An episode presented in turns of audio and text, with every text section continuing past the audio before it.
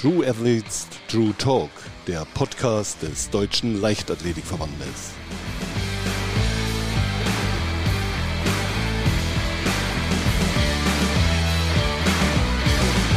Und da sind wir wieder mit einer neuen Folge von True Athletes True Talk. Bei mir ist die achtmalige deutsche Meisterin, Olympiateilnehmerin und die dritte der Hallen-Europameisterschaften des vergangenen Jahres. Herzlich willkommen, Hanna Klein. Hi, hallo. Schön, dass du da bist. Ja, schön, dass ich hier sein darf. Ja, wir blicken zurück gemeinsam auf ein Jahr, das man wohl so getrost als Spiegel einer ganzen Sportlerkarriere sehen könnte. Also hinter dir liegt eine Saison, in der du alle Gefühlsfacetten erleben durftest. Also von Himmel hoch jauchzend bis zu Tode betrübt. Daher meine Einstiegsfrage, wie geht's dir denn heute? Boah, ja. Heute, ich muss sagen, ich war vor einer Woche, bin ich von Portugal aus dem Trainingslager zurückgekommen und wir hatten 14 Tage sonniges Wetter oh. und ich muss sagen, ich habe den Umstieg auf, dieses, auf diese graue Suppe und die Kälte noch nicht ganz geschafft, aber es wird besser. Also schön. mir geht's eigentlich ganz gut. Das ist gut. Lass uns gerne gemeinsam auf das Jahr 2021 zurückblicken. Ähm, wir, wir, erinnern uns, die Hallensaison, es ging so unglaublich gut los. Du hast Bronze bei den Hallen-Europameisterschaften über 1500 Meter geholt, deine erste internationale Medaille und dann auch unter freiem Himmel bist du eine Bestzeit gelaufen. Also man darf das hier nochmal sagen, eine 40258, Platz 11 der ewigen deutschen Bestenliste. Und entsprechend hoch waren auch die Erwartungen, mit der du zu den Olympischen Spielen gefahren bist. Und dann kam da das aus im Vorlauf. Nimm uns noch mal kurz mit auf diese Achterbahnfahrt. Ähm, ja, also ja, unglaubliches Jahr, also wie du es schon beschrieben hattest, ähm, mit diesem, ja, für mich noch äh, richtig schönen Moment von der Hallen-Europameisterschaft und ähm, das ging ja auch dann gut weiter über das lange Trainingslager in der USA und dort äh, dem 5000er, bei dem ich gleich die Olympianorm auch schon abhaken konnte. Und ja, diesen Schwung hatte ich dann auch mitgenommen und äh, bin Bestleistung dann auch noch gelaufen über die 1500 Meter mit der 402, war ich dann auch qualifiziert ähm, als deutsche Meisterin und ähm, über die Zeit natürlich auch. Und ja, die Erwartungen waren hoch. Also Klar. das Training davor lief auch super gut. Also ich habe äh, da Einheiten auf die Bahne gestellt, die ich sonst noch nie auf die Bahne gestellt hatte. Ähm, war auch äh, ja eigentlich sehr glücklich und eigentlich auch voll motiviert. Aber ja, dann kam das große Tief und das kam genau im Höhepunkt. Mhm. Das war ja ja ja war schon ein Loch ja. für mich auch im Nachhinein. Ähm, aber genau, also jetzt im, jetzt natürlich ein paar Wochen später oder ein paar Monate später äh, hat man das alles auch ein bisschen anders im Blick und weiß auch, okay, äh, an welchen Stellen wohl was äh, gefehlt hat oder was halt einfach für mich nicht optimal abgelaufen war. Und ähm, ja, deshalb, klar, bin ich jetzt immer noch ein bisschen, wenn ich da zurückgucke, so ein bisschen enttäuscht. Auf der anderen Seite äh, will ich es besser machen. Ja, ich sehe dich noch ähm, so vom inneren Auge in Tokio da auf dem Fernsehbildschirm und du sagst, ich habe einfach gar keine Kraft gehabt, weder mental noch irgendwie physisch. Und in deinem Gesicht standen irgendwie so tatsächlich so diese Fragezeichen, dass du so, äh, so, ja, irgendwie nicht so wusstest, wo das jetzt auf einmal herkam. Du sagst, inzwischen konntest du das für dich so sortieren. Bist du ein Typ, der diese Antworten und Erklärungen braucht? Oder wäre das auch für dich okay gewesen, das einfach so hinzunehmen und ähm, abzuhaken und dann trotzdem weiterzumachen? Wie, wie tickst du da? Ja, nein, eigentlich wusste ich es ja schon äh, an dem Tag selber, dass es, äh, dass ich nicht gute Voraussetzungen hatte, um da Höchstleistungen abzuliefern. Deshalb ähm, war für mich einfach nur das Gefühl danach eine riesengroße Leere ähm, und auch so eine Machtlosigkeit, weil ich einfach schon im Vorhinein gemerkt habe, ich bin einfach nicht die Hanna, die äh, normalerweise auf dem auf der Stadienrunde steht, sondern ich bin einfach gar nicht ich selbst und gar nicht bei meinen Kräften. Es war wir hatten im Vorhinein versucht, ähm, dadurch, dass ich eine sehr knappe Anreise hatte in Tokio, mhm. ähm, hatten wir versucht, so ein bisschen den Rhythmus, äh, also der Zeitzone schon aufzunehmen und ähm, ja, es ist bei mir so ein bisschen schief gegangen. Es war natürlich viel Aufregung auch da. Es sind Olympische Spiele. Es ist jetzt nicht so ganz vergleichbar mit äh, ja mit anderen internationalen Meisterschaften vielleicht. Ähm, das waren meine ersten Olympischen Spiele. Ich habe 28 Jahre drauf Klar. gewartet, sozusagen, und ähm, habe dann vorher schon mit wirklich, äh, wirklich ein Schlafproblem dann gelitten. ich habe mich wahrscheinlich, also im Nachhinein würde ich sagen, auch nicht so ganz wohl gefühlt, die Reise alleine mhm. anzutreten, ähm, habe mich da so ein bisschen verloren gefühlt. Und das Problem ist, wenn man dann in so eine, ja, in so eine Welt, in so eine Bubble bei den Olympischen Spielen hineinkommt, wo man ja einen großen Zeitunterschied hat, also die klimatischen Bedingungen waren einfach ja heftig. Also ich war wirklich überrumpelt, muss ich sagen. Ich stand ähm, ich habe mich versucht, als ich angekommen bin, schon also der, von der Hitze ein bisschen fernzuhalten, aber an einem Vorlauftag morgens um 9 Uhr bei 35 Grad in der kleinen Sonne zu stehen, bei der Luftfeuchte, das hat mich einfach umgehauen. Ich habe wirklich gemerkt, schon beim Einlaufen, meine Beine, die, die bringen, die bringen gar nichts. Also die, die geben mir überhaupt keine Energie, da war überhaupt kein, da war gar nichts mehr da. Und ähm, die Nächte davor waren schon Horror gewesen, so dass man, ja, wenn man so zermürbt ähm, dann dasteht, ist es leider schwer, sich äh, irgendwie mental noch ähm, fokussieren zu können, wenn man einfach erschöpft ist. Man ist vorher schon so erschöpft, ähm, so dass ich versucht habe, trotzdem ruhig an die Sache ranzugehen und irgendwie das Ding runterzulaufen. Ich glaube, die ersten paar Runden, die waren noch okay, mhm. aber ich habe einfach gemerkt, okay, ich mache mir was vor, es ist irgendwie der Tank ist leer und ähm, da kommt einfach nichts mehr. Die, letzten, also die letzten 500 Meter, die waren Horror. Also ähm, ja, wie gesagt, also ich habe, ich war gut drauf, ich habe mich gut vorbereitet, mhm. aber ja, man lernt viel daraus. Also von der Anreise bis zu, ja, die klimatischen Bedingungen sind einfach nicht so leicht wegzustecken.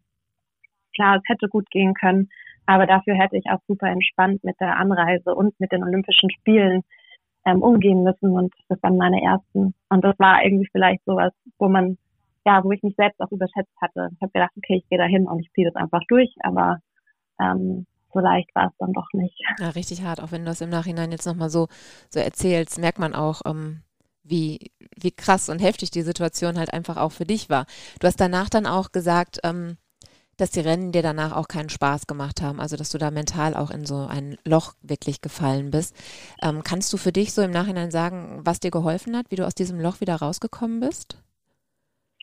Ja, tatsächlich äh, einfach auch die Wettkämpfe zu machen. Also so ein mhm. Paradox irgendwie. Ich habe zwar gemerkt, das ist irgendwie nicht so ganz das, was ich will. Also ich glaube, also nochmal zu dem Moment von den Olympischen Spielen zurückzukommen. Also ich habe einfach nach dem Vorlauf gedacht, okay, ich lasse es, ich höre auf. Okay. Also ich war so wirklich überzeugt von, äh, ich, ich, für was mache ich das denn alles? Also ich war so richtig enttäuscht und ähm, es war aber, natürlich habe ich dann dadurch nur diese negative Erinnerung mhm. gehabt und um aus der wieder rauszutreten, musste ich diese Wettkämpfe machen. Natürlich aber war noch dieser große Dämpfer einfach vorhanden in meinem Kopf und ich habe zwar gesagt oder ich bin mit dem Gefühl in die Wettkämpfe gegangen oder mit der Erwartung, okay, wahrscheinlich stehe ich da jetzt nicht mit dieser mentalen und körperlichen Frische da wie vor Olympia. Mhm.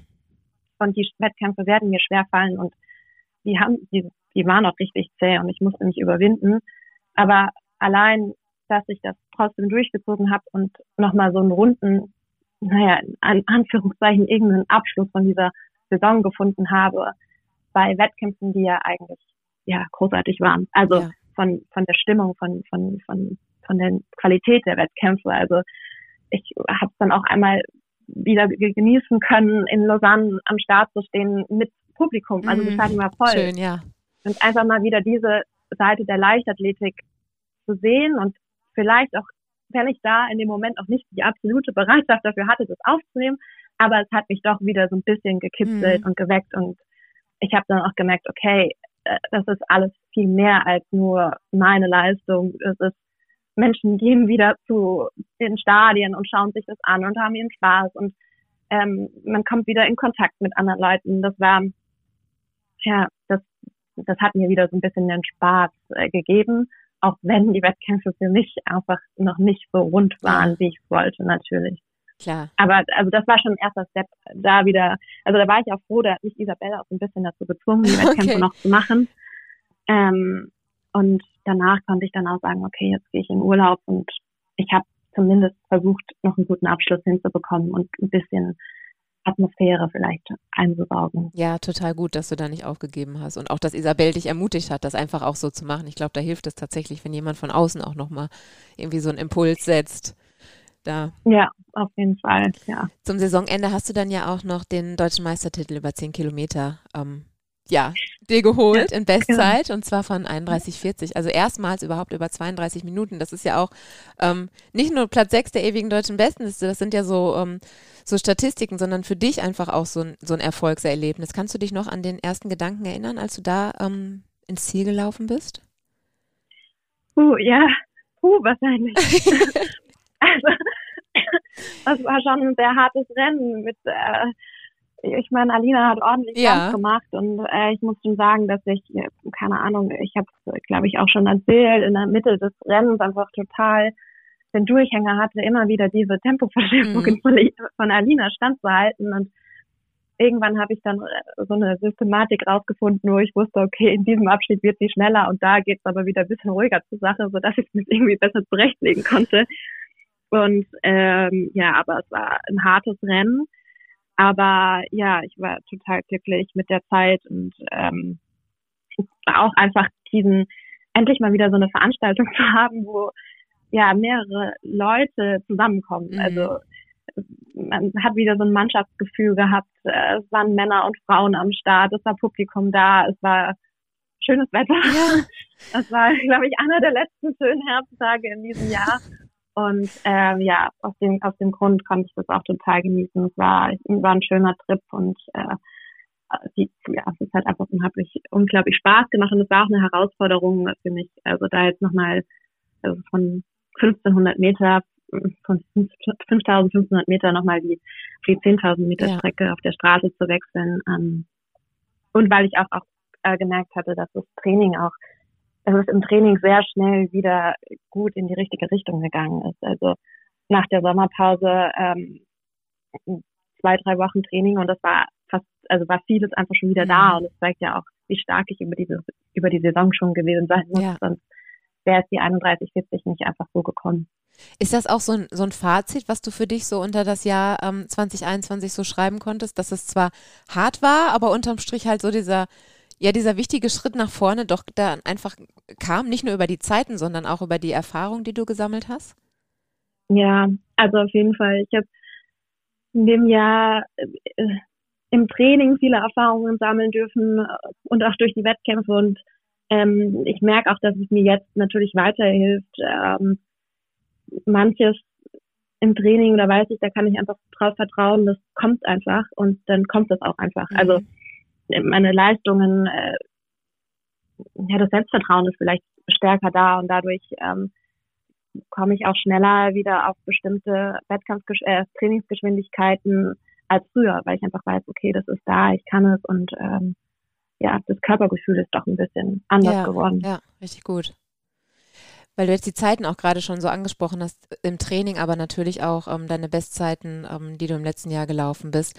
Ähm, du bist ja auch nicht mehr weit entfernt von so zwei ja, Laufschallmauern, will ich es vielleicht mal nennen, so die vier Minuten über 1500 ja. und 15 über ja. 5. Ähm, sind diese ja. Zeiten überhaupt so dein Warum oder was, was treibt dich selber an?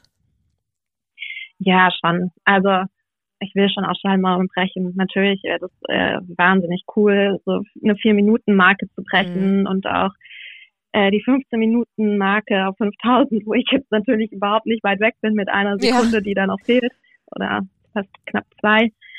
Ähm, natürlich, also zu sagen, das zu sagen zu können nach, nach dem nach Karriereende vielleicht, mhm. ich bin mal unter vier oder unter 15 Minuten gelaufen. Das ist schon schon auch ein Traum. Ähm, ja, aber es geht auch einfach darum, für mich äh, auch schöne taktische Wettkämpfe zu machen. Mhm. Also es geht nicht nur immer um die Zeit und ich weiß ja auch, in welchem Wettkampf, ähm, äh, welche Wettkämpfe sind dafür da, wo man schaut, auf Zug und schnell zu laufen, aber welche gehen darum äh, zu gewinnen. Ja. Also ja. welche sind Platzierungskämpfe angesagt und wo sind äh, ja schnelle Durchgangszeiten angesagt. Und beides ist natürlich ein Ziel, die ähm, so gut wie möglich dann die Zielvorgabe zu erfüllen. Wenn wir jetzt mal so, so einen Schritt zurückgehen, also dich als Sportlerin und ähm, du aber auch als Privatperson, Hanna Klein. Also als Sportlerin glauben wir dich zu kennen als sehr zielstrebig, ehrgeizig und auch, du hast es gerade selber ähm, so schön gesagt, auch wirklich so, so bewusst, was du halt willst und ähm, was unterm Strich halt irgendwie so stehen muss. Bist du als Privatperson da ähnlich oder ähm, erkennst du da selber so, so Unterschiede? Puh. ähm, das ist eine schwierige Frage. Ja.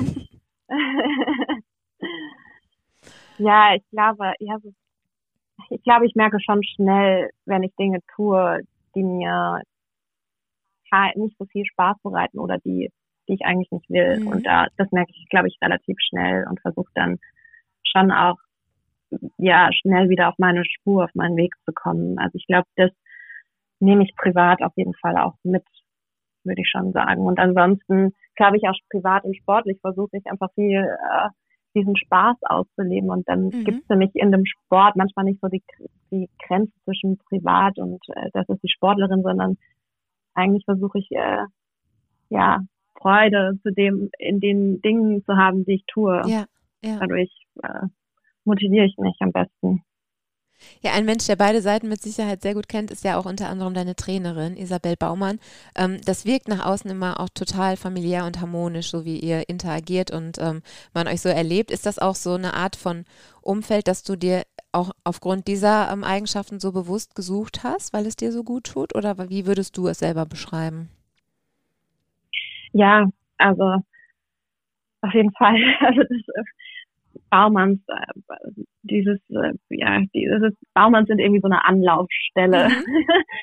also in diesem Jahr haben sie Max Torwart aufgenommen, als er in Tübingen auf Wohnungssuche war. Die sind super offen, hilfsbereit, ähm, haben immer ein Ohr für dich ähm, und sind auch super, also gerade Isabelle ist super lösungsorientiert und das schätze ich so sehr an ihr, dass sie ähm, ja vielleicht auch ähnlich wie ich äh, möglicherweise äh, den nach guten, äh, vernünftigen Lösungen sucht und dann auf dem, auf dem richtigen Weg zu sein und ähm, da auch langfristig ähm, die Perspektive zu haben und nicht nur kurzfristig zu schauen, okay, was könnte denn jetzt gerade wichtig sein oder richtig sein, sondern auch mit einem Ziel, das langfristig ist, ähm, darauf hinzuarbeiten. Und das ähm, habe ich bei ihr auf jeden Fall gelernt, und ähm, oder das wurde mit ihr in der Zusammenarbeit vielleicht auch verstärkt sozusagen. Mhm. Ähm, und ja, also ich, wir, ich finde es schön, dass man ähm, über vieles einfach auch sprechen kann, vielleicht auch mal diskutieren kann. Es werden Vorschläge aufgenommen, also wenn man irgendwelche andere Vorschläge mal hat für, für Trainingseinheiten oder so. Ähm, aber irgendwie haben wir bei vielen Dingen, glaube ich, auch ähnliches Gefühl und ähm, ja, das, äh, das tut auch einfach gut. Ja, das merkt man auch. Sich da so aufgefangen zu fühlen. Ja, ja, ja, genau. Das macht euch wahrscheinlich auch unterm Strich so harmonisch. Privat bist du ja ähm, mit Marcel Fair, den Namen, den kennt die Leichtathletik-Community ja. auf jeden Fall auch, ähm, liiert. Ich glaube schon fast seit zehn Jahren, also schon einfach sehr, sehr lange. Ähm, wie wichtig oder wie wertvoll ist es für dich, auch einen Lebenspartner zu haben, der halt wie Marcel auch aus dem Leistungssport kommt? Ähm, oder ist das manchmal vielleicht auch eine Herausforderung, weil sich so viele Punkte überschneiden? Magst du da, ähm, da mal erzählen, wie das für dich so ist? Ja, also natürlich ist das auch immer so ein Wechselspiel, ein Auf und Ab. Also ich meine, äh, man lebt von den Höhen und Tiefen des anderen, die erlebt man ja auch Klar. mit.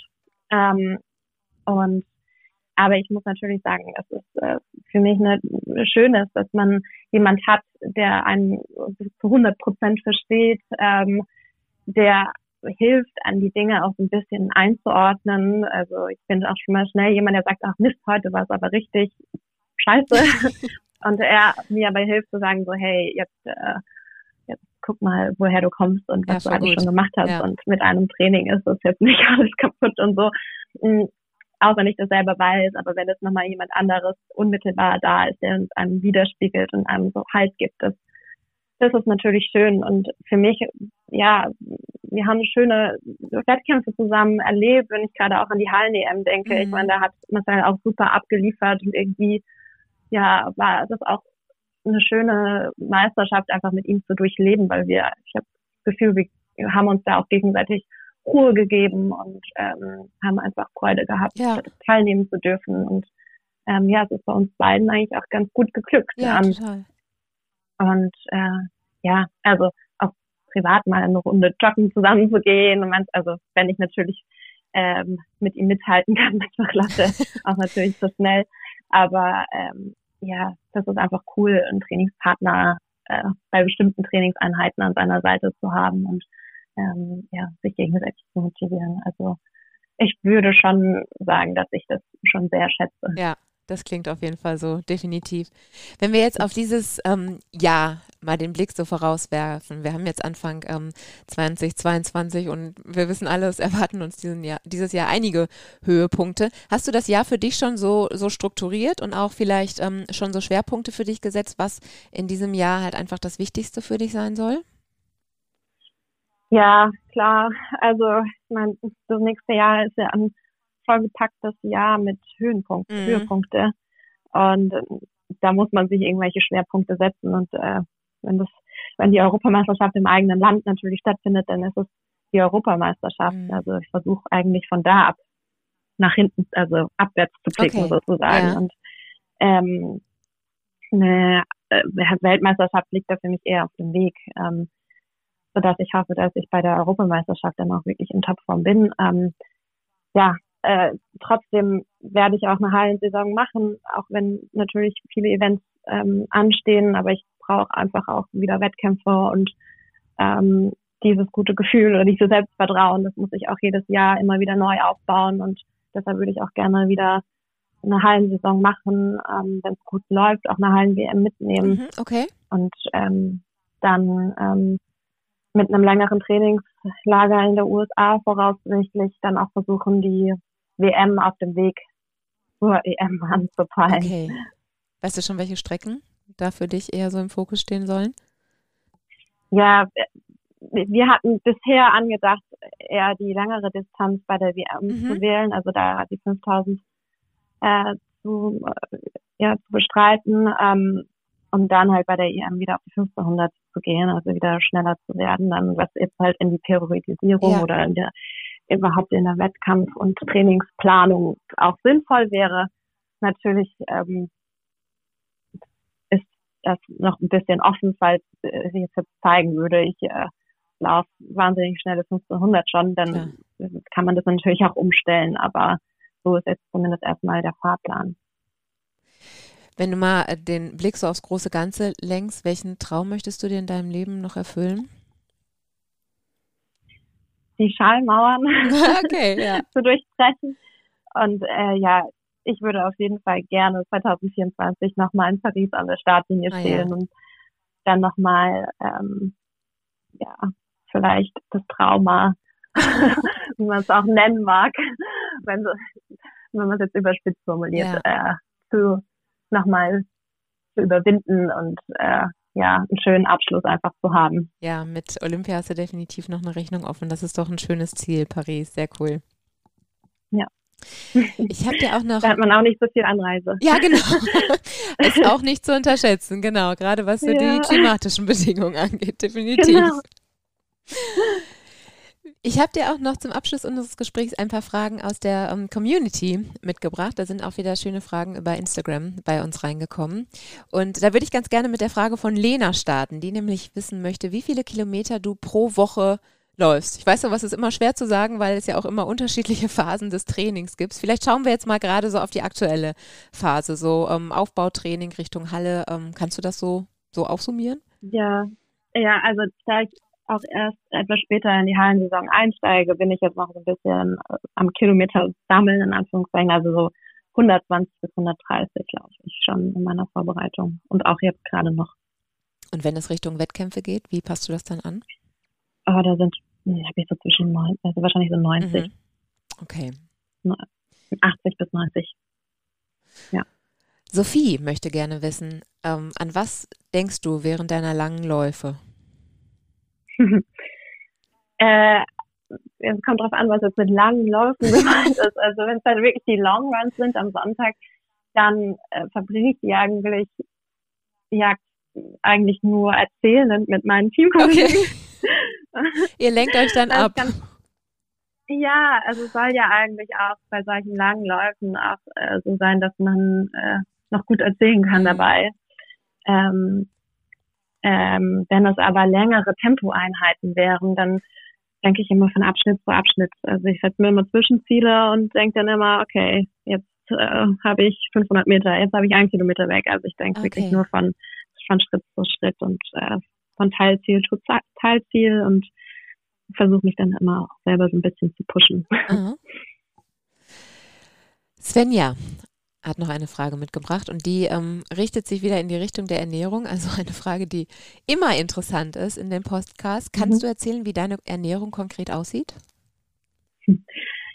Also ich, wie gesagt, ich bin keine Ernährungsexperte. Ich habe das auch schon mal in einem anderen Podcast gesagt.